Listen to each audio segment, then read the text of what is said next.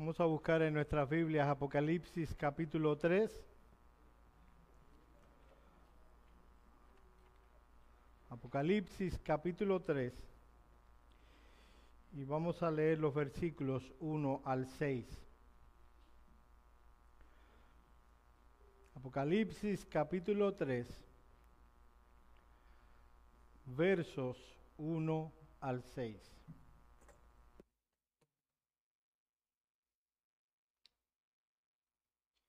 Denme un segundito.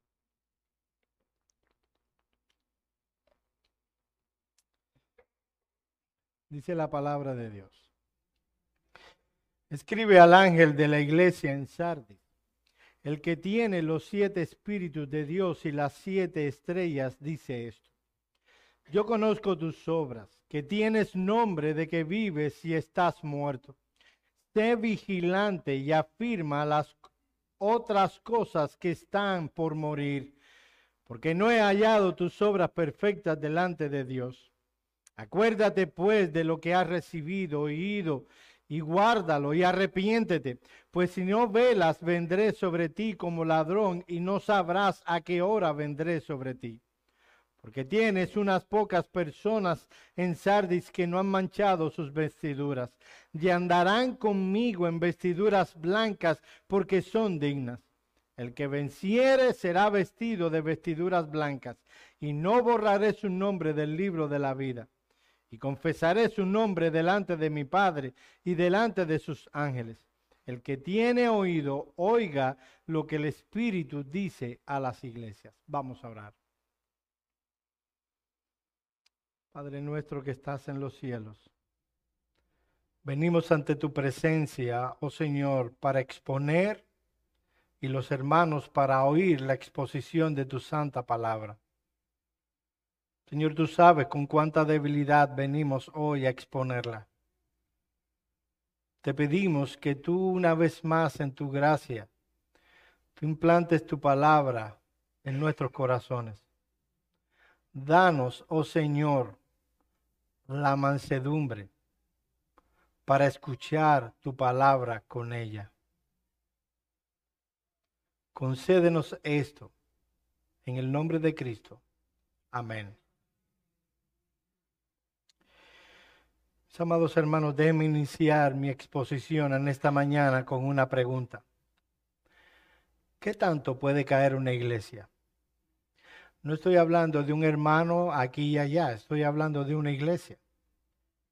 A esta pregunta se le han dado diversas respuestas. Se puede ir de un triunfalismo sin sentido a un fatalismo deplorable. Nuestro deseo, mis amados hermanos, este es el deseo del corazón de los pastores de esta iglesia. Es que nuestra iglesia pueda responder a esta pregunta con un realismo bíblico. Nuestro trino Dios nos ha dado todo lo que necesitamos como iglesia, en lo personal y en lo general, para crecer y avanzar para la gloria de Dios.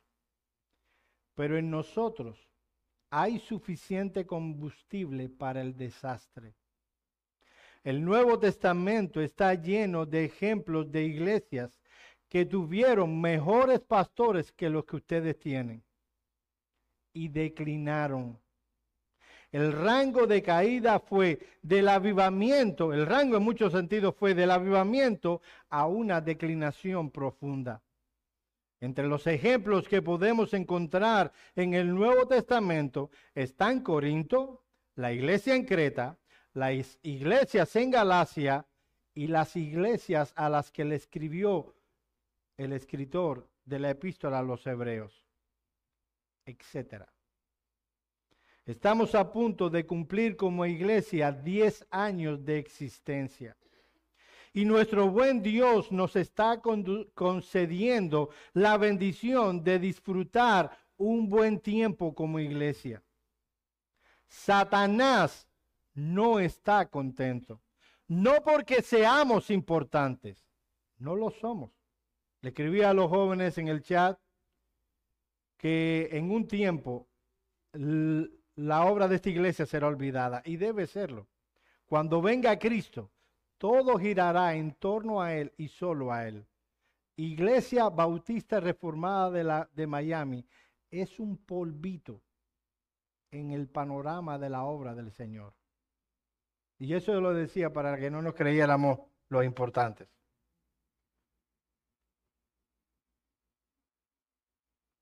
Estamos por la gracia de Dios creciendo.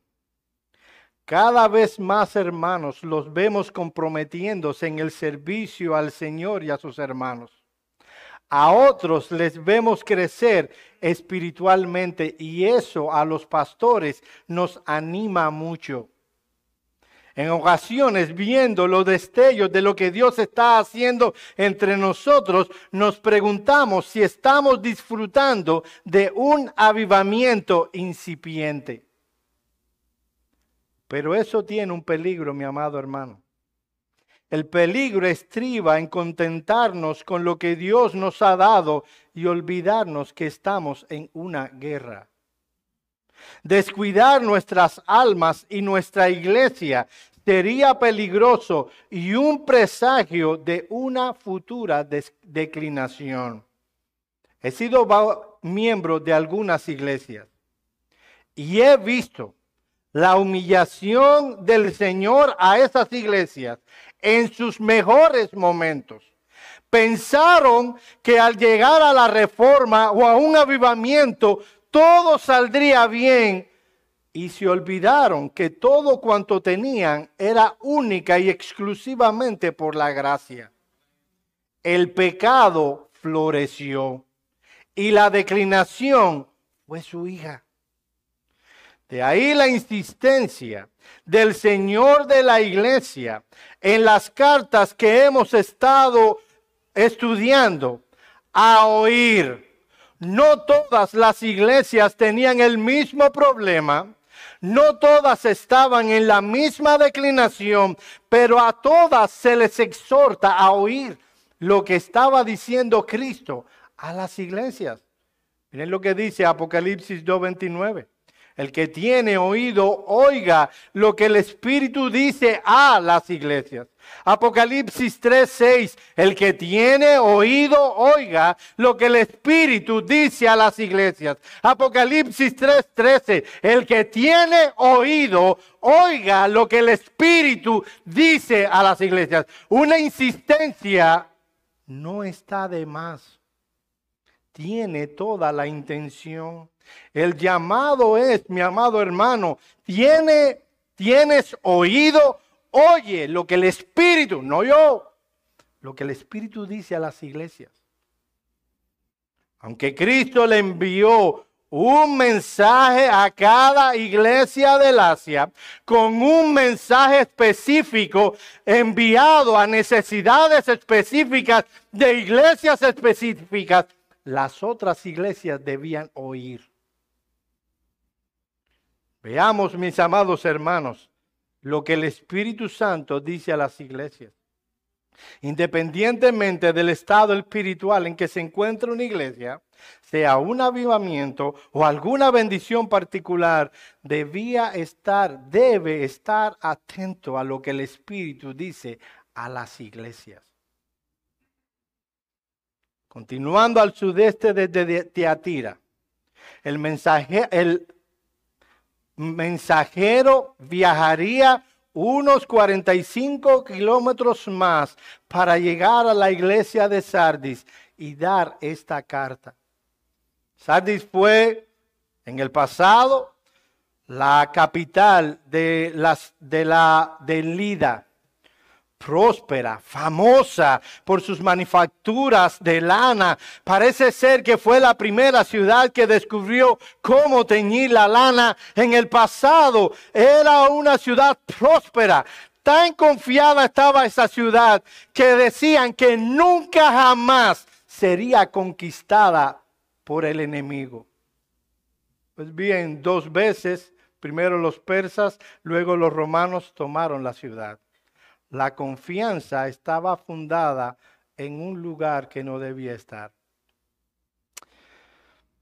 La historia cuenta de otro tiempo de seguridad. El primero de septiembre del año 1939, Alemania invade Polonia. Y obviamente Francia e Inglaterra, que eran aliados de Polonia y habían, prometido luego de la Primera Guerra Mundial que no permitirían que Alemania tomara o invadiera otro país, le declararon la guerra a Alemania. Francia estaba sumamente confiada. Ellos habían ganado la Primera Guerra Mundial y no había una razón que los llevara a dudar que perdieran la Segunda también. Su confianza estaba en una línea de defensa llamada la línea Maginot, una línea que iba desde la costa del Atlántico hasta eh, la costa del Mediterráneo. Todo lo cubría en la, frontera con Bélgica. Había solo un lugarcito pequeño donde esa línea Maginot no cubría el bosque Las Ardenas. Un bosque tupido y con mucha agua, difícil de cruzar. Francia estaba segura de la victoria. Francia estaba segura de las cosas que tenía. La canción más popular de, esa, de ese otoño decía, París siempre será París. Los generales aseguraban que no había manera que los alemanes cruzaran, mucho menos por las Ardenas, era un bosque demasiado tupido. 50 brigadas de los alemanes cruzaron, adivinen por dónde, por el bosque Las Ardenas. En 15 días, toda Francia estaba ocupada. Sardis estaba confiada. Tenían prestigio. Muchas personas hablaban bien de la iglesia de Sardis. Había un problema. La opinión que Cristo, el Señor de la iglesia, tenía sobre esa iglesia no debió haberles llevado a la confianza, sino a la dependencia en Cristo. Miren en primer lugar la descripción impresionante que el Señor de la iglesia hace de sí mismo. Eh, yo quiero que presten una, a la atención a lo que voy a decir ahora. La opinión que nosotros encontraremos en el versículo 1 no es la opinión de un gran filósofo o teólogo adelantado sobre el Señor, fruto de su investigación, meditación y análisis y que se sentó luego de haber analizado a Cristo y se puso a escribir y a describir al Señor. Lo que encontramos aquí es al Señor de la iglesia describiéndose a sí mismo. Así que debemos prestar mucha atención. Miren el versículo 1. Escribe al ángel de la iglesia en Sardis, el que tiene los siete espíritus de Dios y las siete estrellas, dice esto, yo conozco tus obras. Nosotros, Señor, es presentado aquí como el que tiene los siete espíritus y las siete estrellas. En sermones pasados consideramos lo que significaba los siete, las siete estrellas. Está hablando de los pastores de la iglesia. Anteriormente había dicho que los tenía en su mano derecha. Ellos debían estar bajo el control y el dominio del Señor de la iglesia. Los pastores están en la mano derecha. La preocupación inicial no es lo que los miembros de la iglesia piensen sobre ellos. Ellos están en la mano del Señor. Ellos deben seguir las directrices que Dios ha dado, que Cristo, el Señor de la iglesia, ha dado en su palabra. Puede ser que en algún momento no sean populares esas directrices. Puede ser que en alguna ocasión algunos se sienten disgustados por las determinaciones de estos pastores. Ellos deben saber que no están en las manos de la iglesia, están en las manos del Señor de la iglesia. Pero hay una declaración más que está aquí. Dice que Él tiene los siete espíritus. En varias ocasiones en Apocalipsis se menciona la expresión los siete espíritus. La primera vez en la que aparece es en el capítulo 1, versículo 4.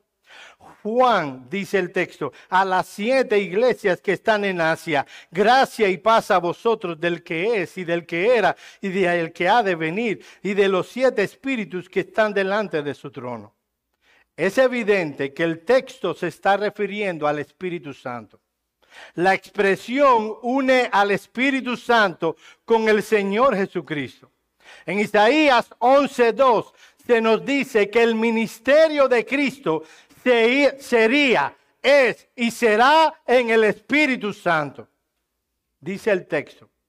Y reposaré sobre él, perdón, y reposará sobre él el espíritu de Jehová, espíritu de sabiduría y de inteligencia, espíritu de consejo y de poder, espíritu de conocimiento y de temor de Jehová.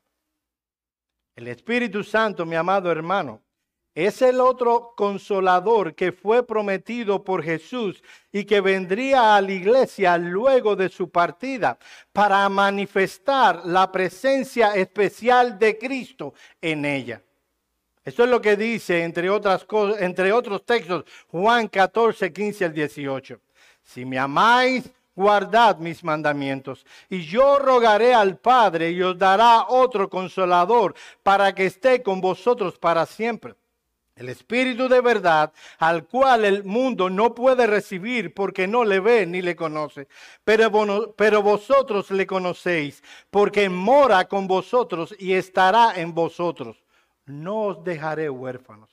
En el versículo 26 del mismo capítulo, el Señor Jesucristo dice, mas el consolador, el Espíritu Santo, a quien el Padre enviará en mi nombre, él os enseñará todas las cosas y os recordará todo lo que yo os he dicho.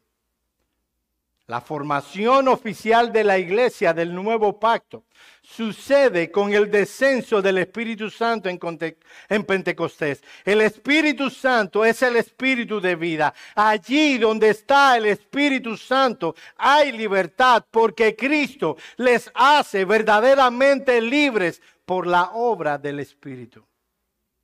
Mis amados hermanos, lo que está diciendo el texto es que Cristo ministra a su iglesia por su Espíritu Santo. En primera los Corintios capítulo 12, 4 al 7 encontramos, ahora bien, hay diversidad de dones, pero el Espíritu es el mismo. Y hay diversidad de ministerios, pero el Señor es el mismo. Y hay diversidad de operaciones, pero Dios que hace todas las cosas es el mismo.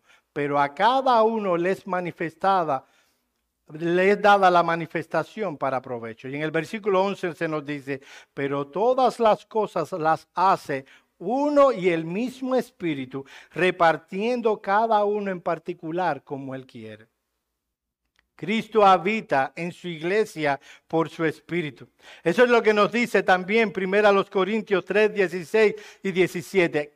Cuando hablando de la iglesia, dice, y cito, ¿No sabéis que sois templo de Dios y que el Espíritu de Dios mora en vosotros? Si alguno destruyere el templo de Dios, recalco, se está hablando de la iglesia, no de mi cuerpo, de nuestro cuerpo físico.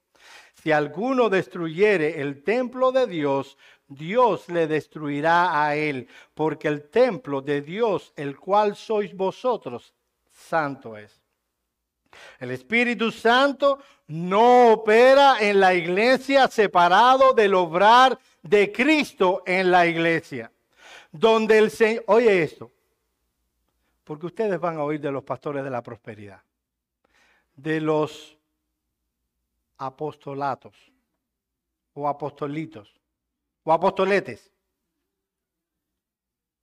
Ellos dirán, Cristo es el apóstol del Padre los discípulos del Señor son los apóstoles de Cristo. Y nosotros somos los apóstoles del Espíritu Santo. Y todo se, le achaca al Espíritu Santo como si una nueva era donde Cristo es secundario y estético, es echado a un lado y todo es el Espíritu donde el Señor Jesucristo no es valorado. Su doctrina no es enseñada y su obra, persona y palabras no son predicadas, allí no está el Espíritu Santo. El mantenimiento espiritual de cualquier iglesia yace en el Espíritu Santo. De ahí, mis amados hermanos, presta atención las advertencias en la escritura de no apagar al Espíritu, no constristar al Espíritu. En cambio, se nos ordena urgentemente perdón, a ser llenos del Espíritu de Dios para hacer como iglesia lo que Él nos ha mandado hacer. La llenura del Espíritu de Cristo no es una opción, es demandada y esperada por Cristo, el Señor de la iglesia. De ahí que Cristo a una a Cristo a una iglesia con las características que tenía, que veremos en un momento, que estaban muertos, se le describe, se describe a sí mismo como aquel que tiene la plenitud de los, del Espíritu y de los pastores de las iglesias. Los pastores son propiedad de Cristo. Ellos deben hacer y procurar lo que el Señor quiere. Habiendo visto la descripción que Cristo hace de sí mismo, veamos en segundo lugar una amonestación impactante que hace el Señor de la iglesia a la iglesia de Sardis. Aclaro, mi hermano, no quiero malos entendidos. Yo no estoy diciendo que esta sea la característica de esta iglesia. Yo lo que estoy diciendo es que esta es la característica de la iglesia de Sardis y que si nos descuidamos, pudiera ser la nuestra también. Versículo 1 nuevamente. Pero a partir de la parte B. Yo conozco tus obras, que tienes nombre de que vives y estás muerto Sé vigilante y afirma las otras cosas que están por morir, porque no he hallado tus obras perfectas delante de Dios. Acuérdate pues de lo que has recibido y oído, y guárdalo, y arrepiéntete, pues si no velas, vendré sobre ti como ladrón, y no sabrás a qué hora vendré sobre ti. Una triste y oscura descripción. Una vez más, en una carta, el Señor Jesucristo dice a una iglesia, yo conozco tus obras. Noten que no les dice, yo conozco tu fe o tu falta de fe. Les dice, yo conozco tus obras.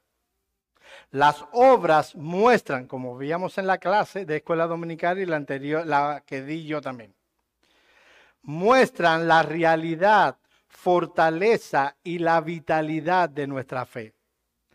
Podemos decir que confiamos en el Señor, que creemos en sus promesas, que si en momentos de aflicción nos turbamos, amargamos y quejamos, esas obras dicen la realidad de lo que creemos.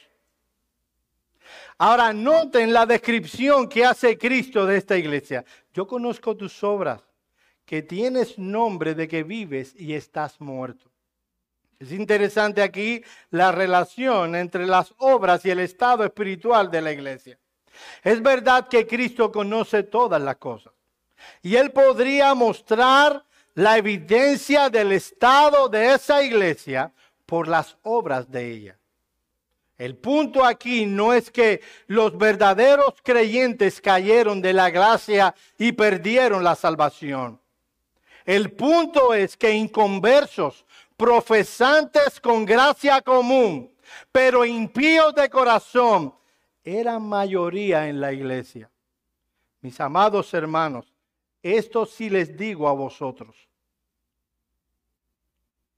Los pastores de esta iglesia tratamos hasta donde lo humanamente que se pueda, que entren a la membresía de la iglesia solo y únicamente aquellos que creen en Cristo.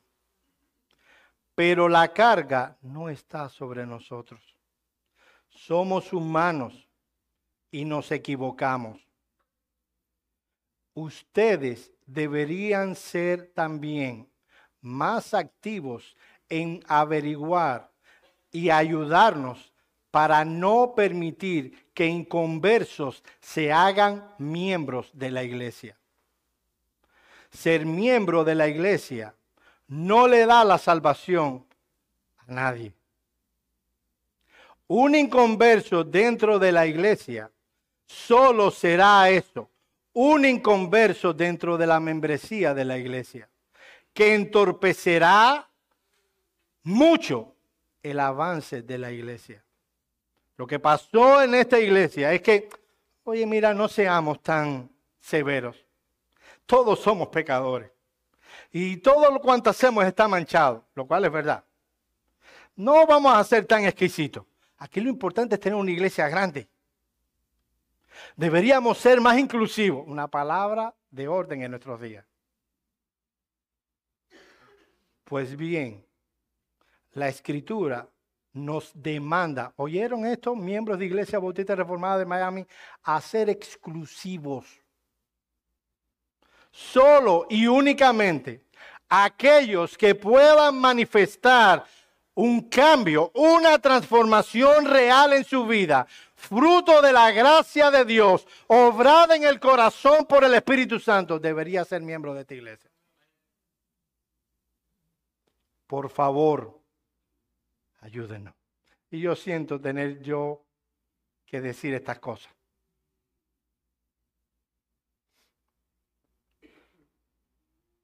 En Sardis decíamos, no, quería, no queremos que nadie nos acuse de estar despreciando a alguien. Esa era la frase recurrente. Sardis gozaba una buena reputación. Pero saben una cosa, no la merecían. Mientras que en Pérgamo y en Teatira unos cuantos de la congregación habían caído en la tentación del mundo, en Sardis la congregación en su mayoría habían ensuciado sus vestiduras. Sardis también estaba en el mundo. Debió haber sido una lumbrera, la sal en el contexto de esa ciudad.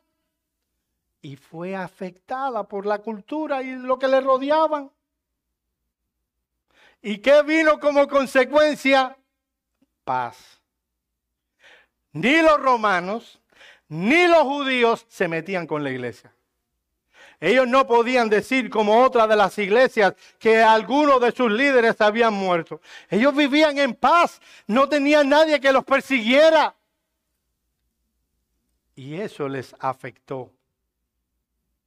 La imagen que ellos transmitían como iglesia ante los demás era una iglesia vigorosa y enérgica. Dice Cristo, tienes nombre de que vives. Tenía esa fama. Qué iglesia más buena. Esa gente sí son, y los pastores son nice. Pero déjenme decirles una cosa, mis amados hermanos. Lo que impresiona a los hombres no es necesariamente lo que a Dios le impresiona. Su nombre y reputación, la de esta iglesia, excelentes. Pero la realidad era muy diferente. Eran un total desastre. Mis amados hermanos, a la hora de evaluar una iglesia, Dios no seguía por los patrones y parámetros que nosotros pecadores tenemos. Él no seguía por lo fuerte de, un edificio o lo bien vestidos que las personas puedan ir. Oye, esa iglesia sí son piados. Ahí todo el mundo va de traje. Y las mujeres se ponen una pamela. ¿Han visto esa iglesia? Los latinos no acostumbramos a eso. Pero ahí debe ser mucha. Ahí todo el mundo levanta la mano.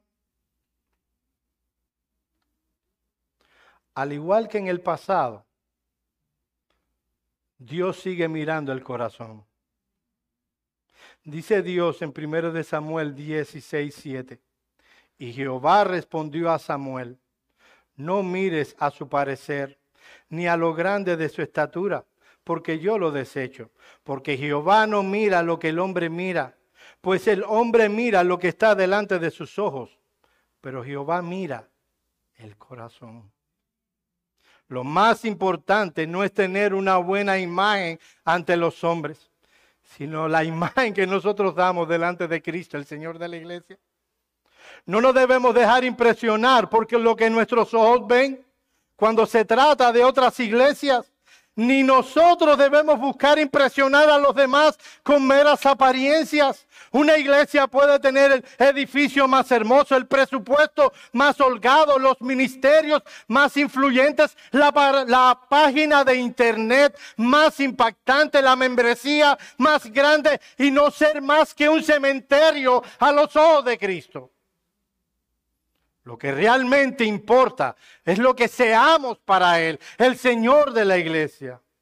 Oh, mis amados hermanos, que nunca se diga de Iglesia Bautista Reformada estas cosas, que nunca se diga de Iglesia Bautista Reformada de Miami lo que el Señor Jesús le dijo a unos religiosos en una ocasión.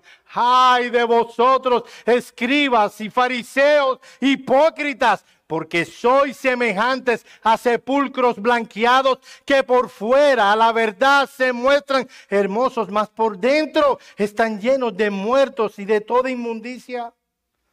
Así también vosotros por fuera a la verdad os mostráis justos a los hombres, pero por dentro estáis llenos de hipocresía e iniquidad.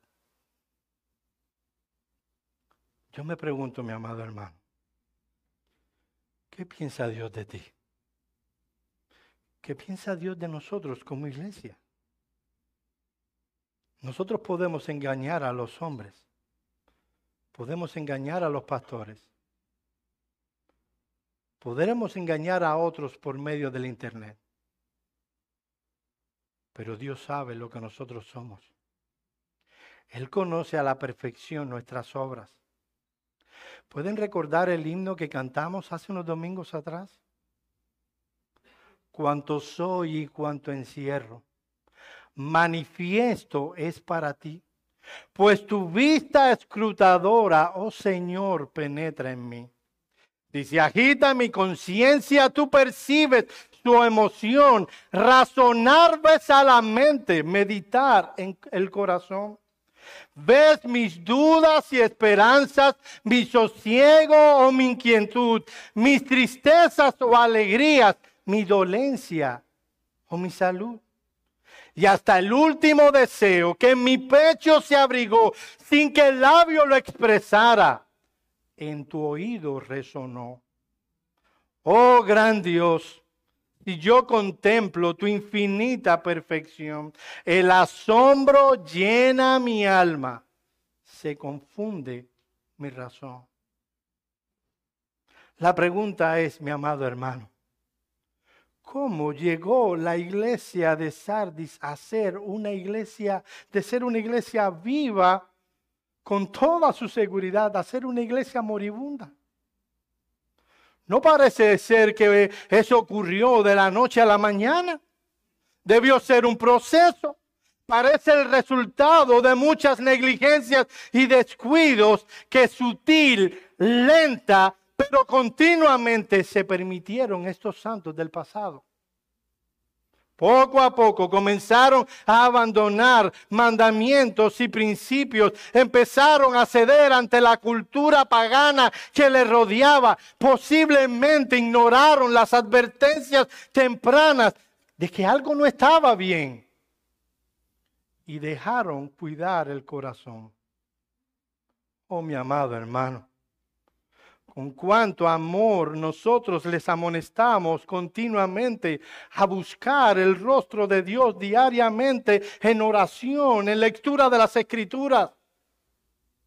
Y muchos vienen a nosotros y nos dicen, es que no tengo tiempo.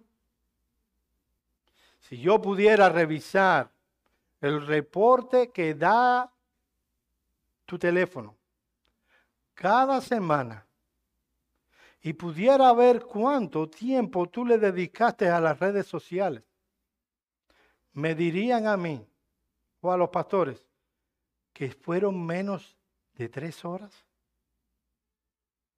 ¿Recuerdas el último reporte que te envió? ¿Cuánto te dijo? ¿Cuatro horas? ¿Seis horas en tu teléfono? En el caso de Sardis, habían algunos que todavía se mantenían apasionados por Cristo, guardando su corazón en santidad. Miren el versículo 4. Pero tienes unas pocas personas en Sardis que no han manchado sus vestiduras. ¿Qué dice? Es que de una iglesia que probablemente era grande se dice, solo tienes unos pocos que no han manchado sus vestiduras. La mayoría tenían sus ropas manchadas, la mayoría ya no eran dignos. Mis amados hermanos, nuestro llamado es a vivir en correspondencia con la obra que ha sido hecha en nosotros. Efesios 4:1 Yo pues, preso en el Señor, os ruego que andéis como es digno de la vocación con que fuisteis llamados Santiago 1.27 nos dice, la religión pura y sin mácula delante de Dios el Padre es esta. Visitar a los huérfanos y a las viudas, perdón, en sus tribulaciones y guardarse sin mancha del mundo. Llamados hermanos, el mundo mancha. El mundo ensucia sin darnos cuenta, podemos abrazar su mentalidad, su perspectiva, deseos y planes. Poco a poco nuestras almas comienzan a tomar decisiones que están basadas más en las cosas materiales que en el progreso de nuestra alma, el progreso del alma de nuestra familia y el reino de Cristo. Y es triste ver a cristianos infectados por el espíritu de nuestra época. Dice el pastor Salvador en un sermón similar al este, la, cultura infecta el alma. Cuando consideramos la palabra del versículo 1, nos damos cuenta de, que el escritor está usando imágenes judiciales en esto. La iglesia ha sido investigada por el Señor resucitado y la ha encontrado corta. Una expresión similar, ¿recuerdan ustedes el libro de Daniel? Cuando Belsasar aparece aquella mano escribiendo en la pared y la interpretación era, ha sido pesado y te has quedado corto. Ellos estaban tan cómodos en el mundo que no estaban sufriendo persecución ni de los romanos ni de los judíos. No abrazaron alguna herejía como el Señor denuncia de otras iglesias, pero no estaban viviendo en su hogar en privado, en lo personal, con las implicaciones de la sana doctrina. ¿Saben una cosa? Se puede creer mentalmente en la sana doctrina y no vivir la sana doctrina. Fueron tolerantes con el mundo y el mundo fue tolerantes con ellos. Se habían convertido en una iglesia inofensiva para el reino de las tinieblas. ¿Oíste eso? Una iglesia que debía derribar las paredes del infierno y rescatar. Esta iglesia, Sardis, se había convertido en una iglesia inofensiva. Y Satanás deja a las iglesias inofensivas. ¿Qué debían hacer la iglesia de Sardis en esas circunstancias? Saben, había esperanza para ellos. No eran todavía una sinagoga de Satanás. Esos pocos que no habían manchado sus vestiduras podían hacer cosas para que el curso de esa iglesia fuera hacia lo que debía hacer. En primer lugar, ellos debían velar y afirmar las cosas que estaban por morir. Miren lo que dice el versículo 2. Sé vigilante y afirma las otras cosas que están por morir. Ellos debían estar atentos. Saben, esas cosas pasan en una iglesia cuando los miembros de, la iglesia no están atentos, no están alertas, no está velando. El Señor Jesucristo advirtió a sus discípulos en la noche más negra de la humanidad, cuando el Señor Jesucristo estaba a punto de morir en la cruz del Calvario. Él sabía que mucho pecado saldría a flote. ¿Y qué le dice a sus discípulos? Velad y orad para que no entréis en tentación. El espíritu a la verdad está dispuesto, pero la carne es débil. Aunque algunos miembros de esta iglesia estaban activos, su corazón se mantenía pegado al Señor y alejado al mundo. Habían otros que habían manchado sus vestiduras. Esa iglesia como tal no había manifestado sus obras completas. Miren el versículo 2 una vez más. Sé vigilante y afirma las cosas que están por morir porque yo no he hallado tus obras perfectas delante de Dios. Esa palabra perfecta no significa impecable. La palabra en griego es pleró. Hablaba de algo completo, algo íntegro. Lo que estaba diciendo el Señor Jesucristo es que sí, las obras se estaban realizando, pero no provenían de un corazón sujeto, humillado, cercano a Cristo, que procuraba la gloria de Cristo. Ellos estaban contentos, complacidos en que tenían una buena fama. Ah, tenían el nombre de que vivían, pero el corazón estaba apagado. Amado hermano, puede ser que ahora estés disfrutando de la vida cristiana como algo floreciente. Estás cerca del Señor. Tal parece que estás en las mismas puertas del cielo. La advertencia es vela. He conocido a muchos que en una semana parece que están brincando de nube en nube en el cielo, en las nubes, espiritualmente hablando. Tú los oyes hablar y tal parece que estarían dispuestos a hacer cualquier cosa por el nombre del Señor Jesucristo. A la siguiente semana, tal parece que están en las puertas del infierno. ¿Cómo puede un creyente ir de un extremo al otro? Porque dejan de velar. Ese es el llamado de Cristo. Vela, mantente alerta, despierta. Oh, te han dado muchas cosas en Cristo glorioso. Mantente alerta. Lo segundo que debían hacer es velar y recordar lo que habían recibido y oído. Mis amados hermanos, ellos debían recordar el Evangelio que se les había enseñado. Mi amado hermano, yo sé, en Cuba le llamamos cuando tú vienes y le dices algo fuerte de la Biblia a alguien, le, decimos en Cuba, por lo menos en el contexto donde yo estoy, le diste un tablazo. Yo sé que no hay tablazo que avive un corazón apagado. El Señor dio muchos tablazos. Este es uno de ellos. Pero si recordar el Evangelio no aviva tu corazón, nada lo hará. ¿Recuerdas el Evangelio? Me preocupo cuando le pregunto a alguien, ¿puedes explicarme el Evangelio? Y no sabe qué decir. ¿Recuerdas el Evangelio? Recuerdas que eres un pecador perdido, que merece completa y totalmente el infierno, que no podías, no puedes y no podrás hacer obra alguna que te dé la salvación. Y un día vino Cristo a este mundo, tomó la naturaleza humana con todas las debilidades concomitantes, pero sin el pecado. Murió en una cruz romana pagó por tu pecado para que tú, solo por medio de la fe, pudieras ser salvo.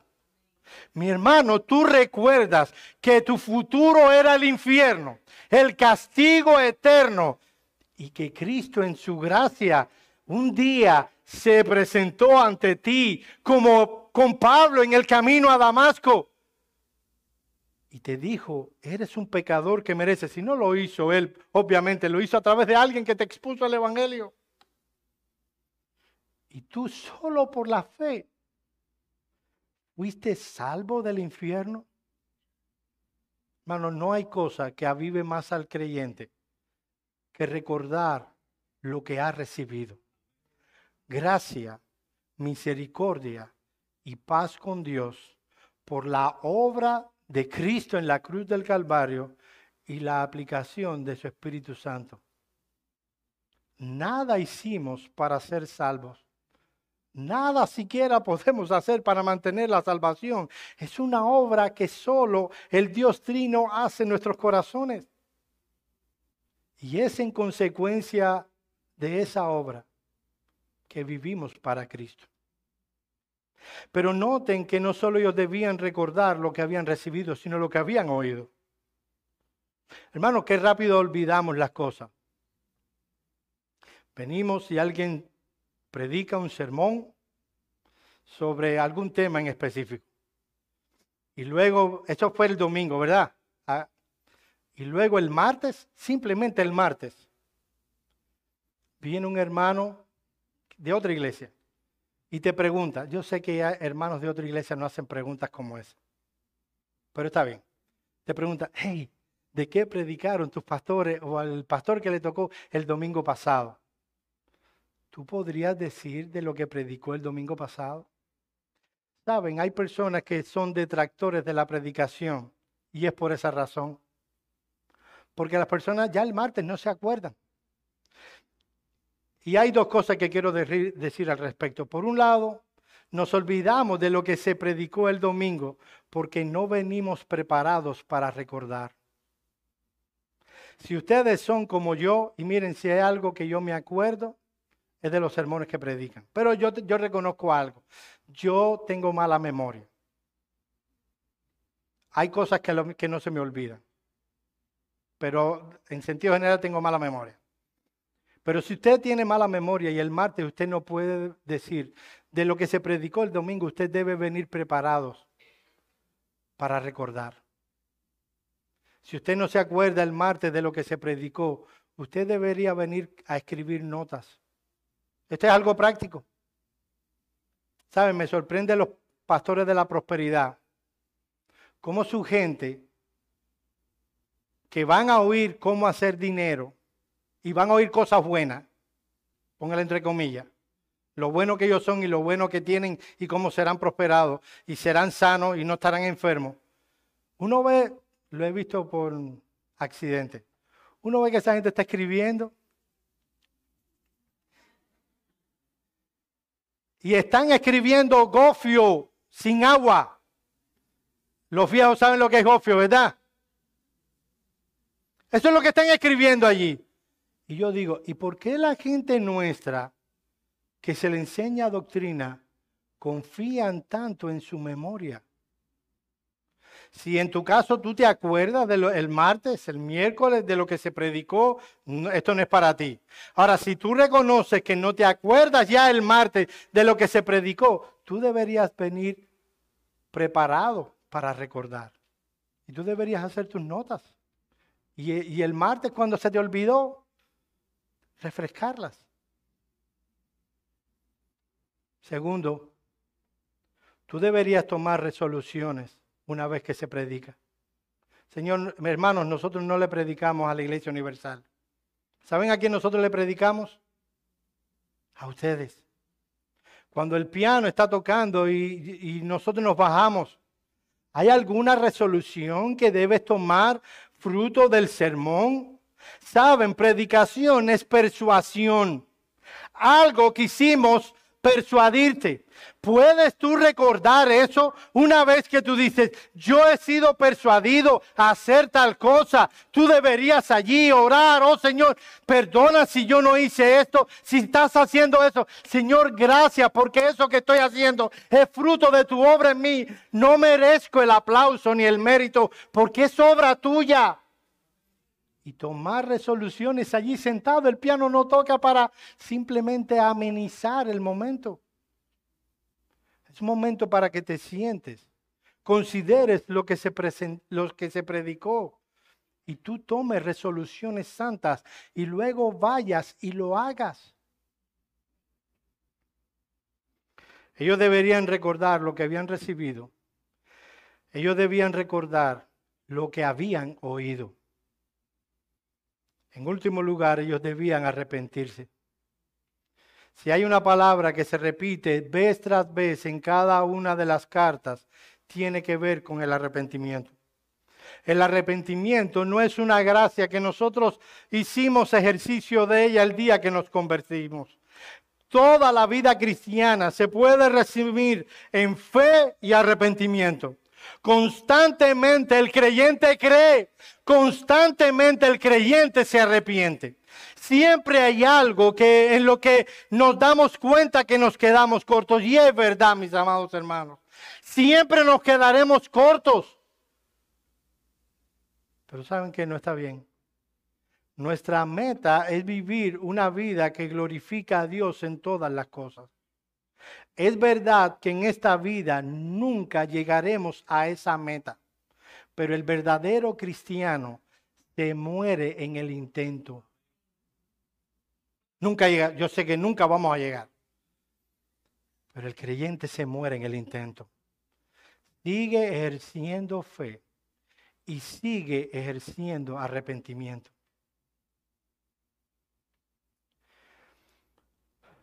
Si Cristo nos enviara una carta, ¿qué diría de nosotros? Diría que tenemos una buena reputación y que por la gracia y la obra del Espíritu Santo la merecemos. Dios quiera que nunca, nunca de nosotros se diga lo que el Espíritu Santo o Cristo por su Espíritu dijo a estas iglesias que tenía nombre de que vive, pero que estaba muerta. Vamos a orar.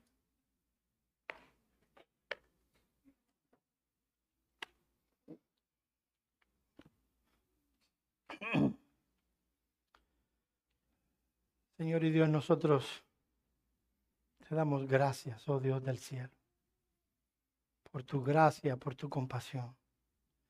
Y hoy estamos aquí en tu presencia adorándote y exaltándote. Se debe a tu gracia. Señor, guarda la obra de tus manos. Esta iglesia es tuya. Tú eres su Señor. Ayúdanos, oh Señor, a ser peligrosos para el reino de las tinieblas. Señor, preferimos la persecución a ser no efectivos por tu espíritu contra el reino de las tinieblas. Ayúdanos, oh Señor, a hacer tu obra. Gracias por Iglesia Bautista Reformada de Miami. En el nombre de Cristo oramos. Amén y amén.